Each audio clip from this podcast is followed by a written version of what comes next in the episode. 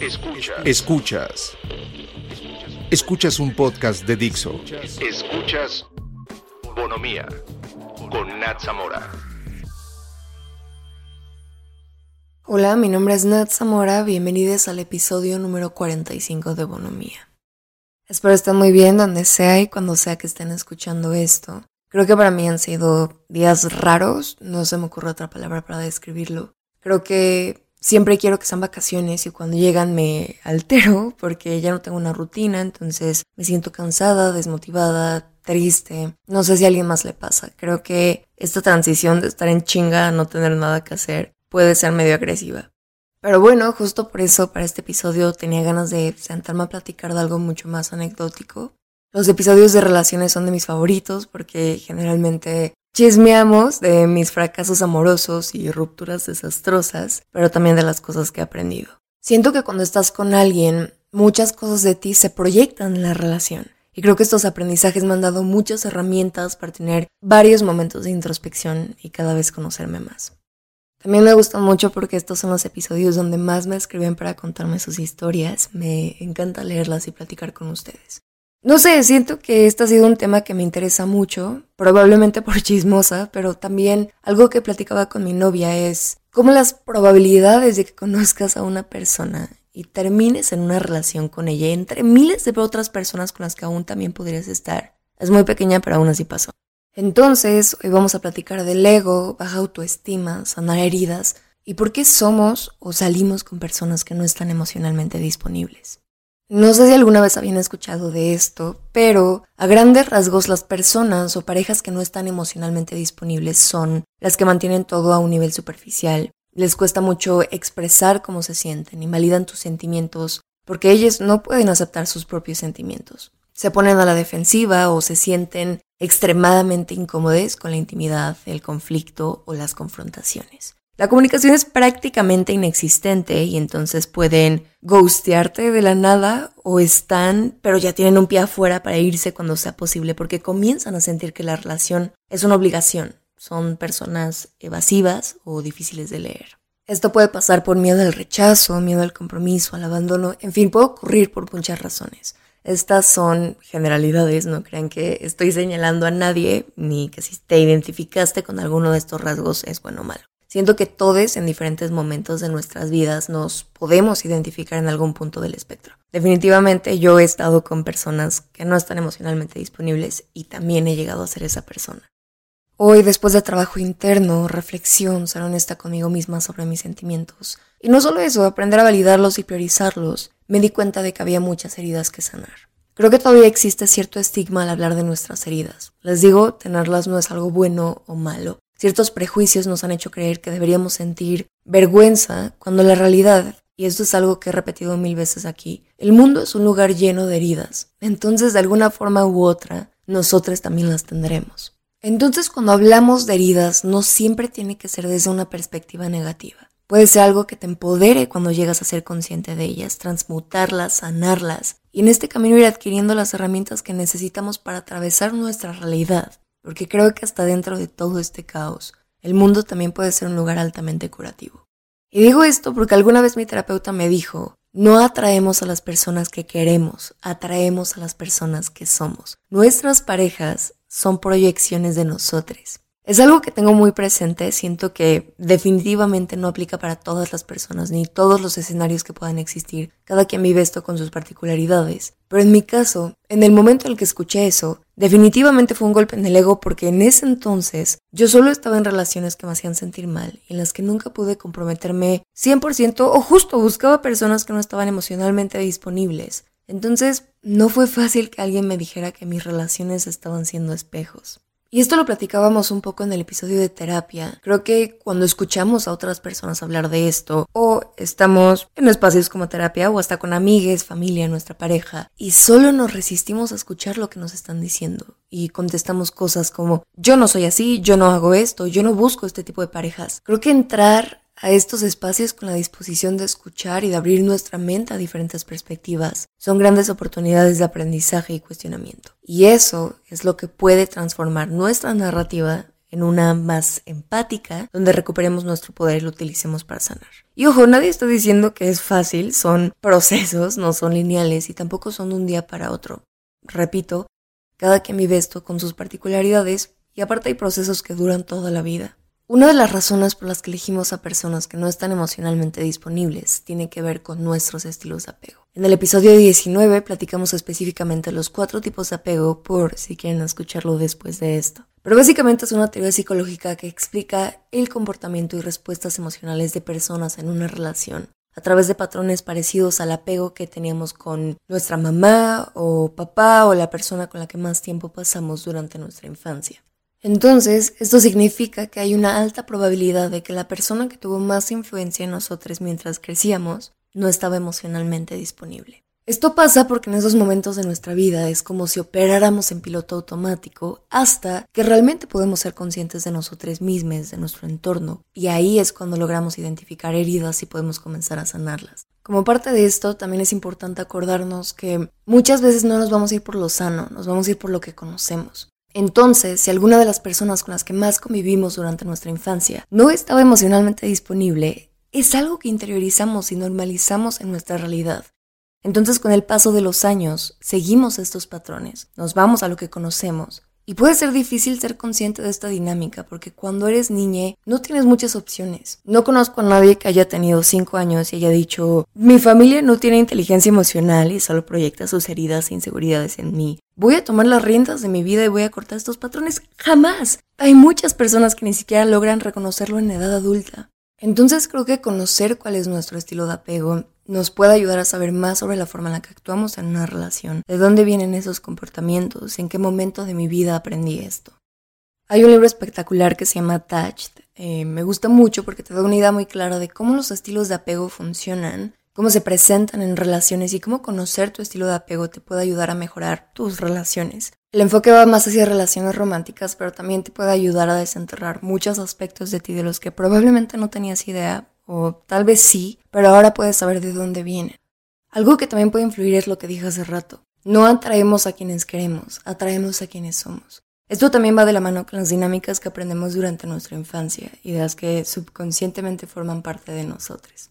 El otro día estaba leyendo de la relación entre narcisismo y codependencia. Las personas codependientes frecuentemente son personas altamente sensibles, empáticas, que consiguen su autoestima cuidando a otras personas, que ponen las necesidades ajenas antes que las propias.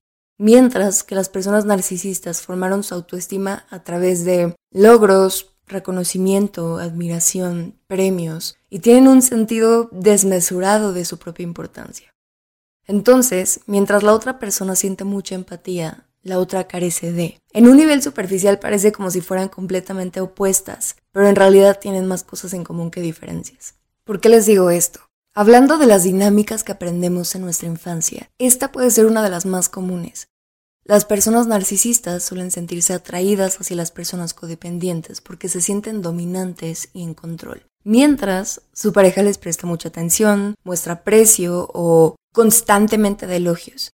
Entonces entran a una relación porque creen que mutuamente pueden satisfacer sus necesidades, cuando en realidad suelen ser bastante destructives. Mi primera relación, que se sintió como cinco relaciones en una, porque cortábamos, regresábamos, cortábamos, regresábamos. Era un ciclo de lastimarnos y perdonarnos que duró mucho tiempo.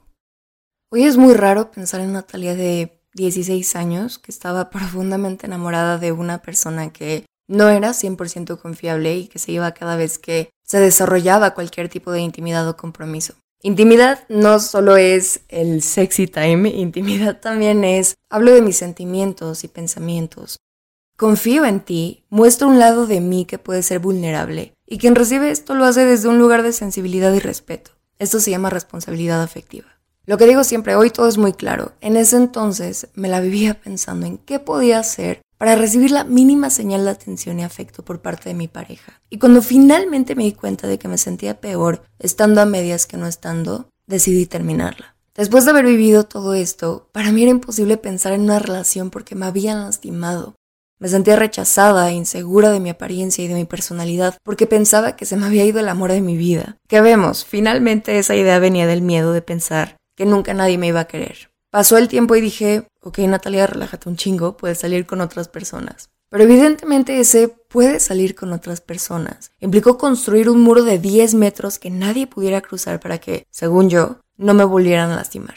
Entonces empecé a salir con otras personas y es muy difícil describir todo lo que estaba sintiendo, pero puedo resumirlo a que esas relaciones se sentían como una obligación. Estaba con personas con las que tenía muy pocas cosas en común, pero en mi cabeza lo compensaba con que eran buenas, que me trataban bien. Y definitivamente todo esto venía desde un lugar de ego y de buscar validación en el lugar incorrecto. Hoy puedo interpretar ese diálogo interno como me hirieron y me hicieron sentir que no era suficiente y que tenía que estar constantemente revaluando mi apariencia física, mi personalidad, lo que decía, la forma en la que lo decía. Y estas personas valoran esos aspectos de mí. Pensaba que eso debería ser razón suficiente para seguir con todo. Y bueno, luego cayó la pandemia, tuve más tiempo para pensar de lo que estaba acostumbrada y parte de todas las cosas que estaban empezando a salir porque no las había querido resolver fue ese pensamiento de nadie nunca me va a querer así. Y me acuerdo que hubo un día donde me estaba sintiendo muy muy mal por esto. Le escribí a una amiga, le conté todo y lo primero que me preguntó fue ¿por qué crees que nunca nadie te va a querer? Y cuando me preguntó eso, genuinamente no sabía. Y la pregunta con la que me cayó el 20 fue, ¿crees que nunca nadie te va a querer? ¿O esta persona te hizo creer que si no era él, nadie más te iba a querer? Otra de las razones por las que buscamos a personas que no están emocionalmente disponibles es por inseguridad. Y aquí entra lo que Ana nos platicaba en el episodio pasado. Mucho de esto tiene que ver con sanar a tu niña interna, que es la parte de ti que era inocente, alegre y confiada antes de que el mundo comenzara a herirte. Y trabajar con esta parte de nosotros puede ayudarnos a cuestionarnos. Puedo identificar mis heridas, cuáles son mis disparadores, cuáles son mis inseguridades, por qué reacciono así, por qué me cuesta tanto regular mis emociones, por qué no puedo estar sola, qué me está dando mi pareja que creo que no puedo darme yo. Finalmente el problema no es atraer a personas que no están emocionalmente disponibles. El problema es sentirte atraída hacia ellas.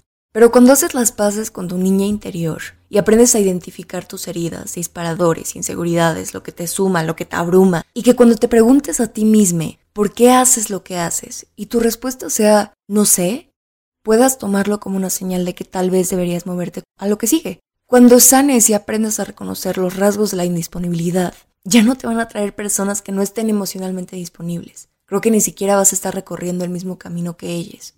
Por ejemplo, una persona que me haga sentir como que estoy compartiendo demasiado solo porque estoy en un momento vulnerable, ya no me va a atraer. Si yo ya aprendí a comunicar mis necesidades y sentimientos, una pareja que me llame intensa por hacerlo, ya no me va a atraer. Si yo ya aprendí a sentirme segura siendo íntima con mi pareja, alguien que no sea confiable, ya no me va a atraer. Y cuando llegas a este punto te das cuenta de que el trabajo interno que has estado haciendo funciona. Durante mucho tiempo hubo un patrón en mi vida de conocer y convivir muy de cerca con personas que aparte de no estar emocionalmente disponibles, me drenaban y ya no solo eran parejas, también eran amistades. Y un día estaba platicando con una amiga, no digo sus nombres porque no sé si quieren que se los diga, íbamos saliendo de la escuela y me dijo, se me hace muy cabrón que tú siendo tú, siendo una persona tan analítica y que racionaliza todo, ¿por qué dejas que el niño con el que estás saliendo, esta amiga y este amigo te hagan sentir tan mal. Yo soy alguien que siempre va a tratar de entender o ver el lado bueno de las personas. Y es un poco por esa empatía mal canalizada de la que alguna vez llegamos a platicar. Una de las razones por las que yo convivía mucho con estas personas o sentía que me buscaban era porque yo podía ver más allá de sus inseguridades y sus heridas y sus traumas. Trataba de ver lo mejor de ellas o hasta el potencial que creía que tenían. Entonces constantemente justificaba la forma en la que actuaban, aunque fuera muy hiriente, porque sabía que no venía de un lugar de malas intenciones. Tal vez venía de una situación problemática o regresando a lo mismo, de una herida, una inseguridad. Evidentemente esto llegó a ser problemático porque por más ecuánime que yo quisiera ser, aparte de dejar que otras personas me trataran como quisieran porque sabían que me iba a quedar, de repente me sentía exageradamente abrumada, cansada, lloraba de la nada y de alguna forma era mi mente diciendo, ya no quiero hacerme cargo de esto. Y esta dinámica donde alguien te hace sentir mal constantemente, pero lo justificas porque sabes que es la herida hablando y no la persona, es muy peligroso en cualquier relación. Otra razón por la que buscamos a personas que no están emocionalmente disponibles es por la inhabilidad de escuchar y ver la verdad. Y creo que a todos nos pasa en algún momento. Cuando estás con alguien, de repente justificamos todo lo que hace, porque sabemos que de alguna forma las acciones y palabras de las personas con las que tenemos una relación también son un reflejo de quiénes somos y lo que buscamos o necesitamos. Es como cuando tú lastimas a alguien o sabes que hiciste algo que no tenías que hacer y te justificas dándole 500 vueltas al asunto porque no quieres que otras personas tengan una imagen de ti que no te representa. Lo mismo pasa cuando constantemente estamos justificando a nuestras parejas. Creo que para empezar a darnos cuenta de estas cosas dentro de la relación Honestamente creo que es dejar que las cosas avancen con el tiempo. Y no solo adentrarme a algo, o mejor dicho a alguien, que no conozco solo porque creo que automáticamente va a satisfacer una necesidad emocional porque yo no sé satisfacerla. Y supongo que parte de esto es no idealizar tanto a nuestras parejas, sino verles por quien realmente son y creerlo cuando lo vemos. Lo que he dicho 700 veces hoy, son patrones y ciclos que repetimos desde la infancia hasta que logramos ser conscientes y sanar. Sanar es desafiante, es una confrontación contigo y tu pasado, aunque creo que es un proceso que nunca termina y obviamente tiene muchas partes gratificantes. También supongo que si no fuera tan difícil todo el mundo lo haría. Y no eres culpable por tus heridas o lo que hayas vivido en el pasado o la forma en la que creciste, pero es tu responsabilidad sanar y elegir diferente por ti mismo.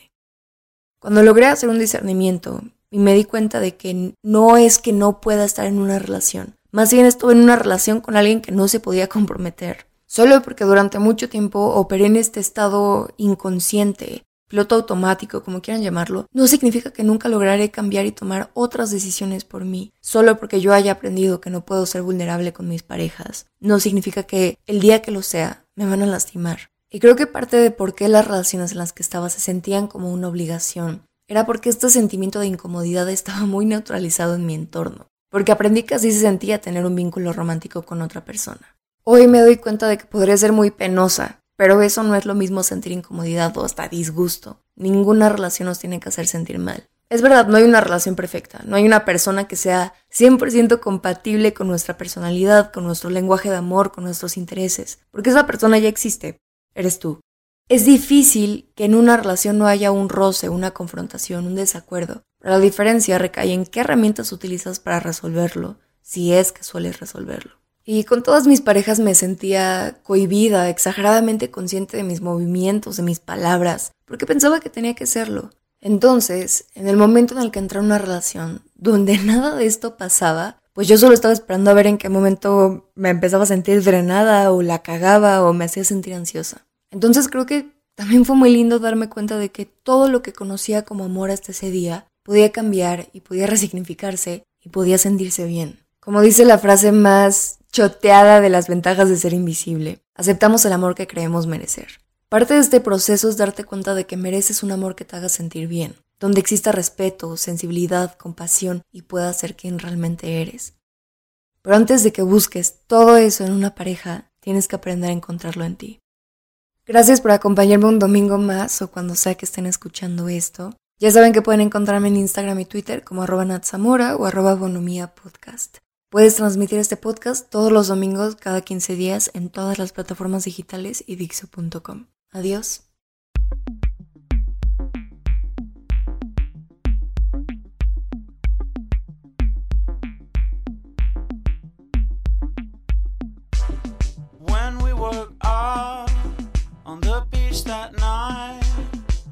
Sun was gone and the tide was high. And as the wind picked up, you softly said, You've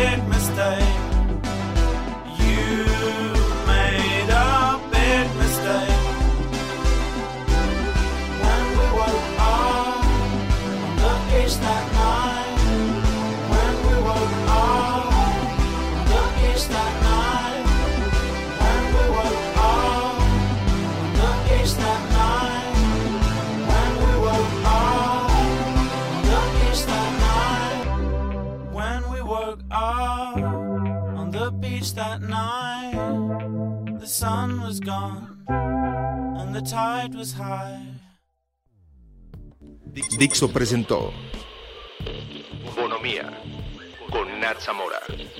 La producción de este podcast corrió a cargo de Verónica Hernández. Coordinación de producción, Verónica Hernández. Dirección General, Dani Sadia.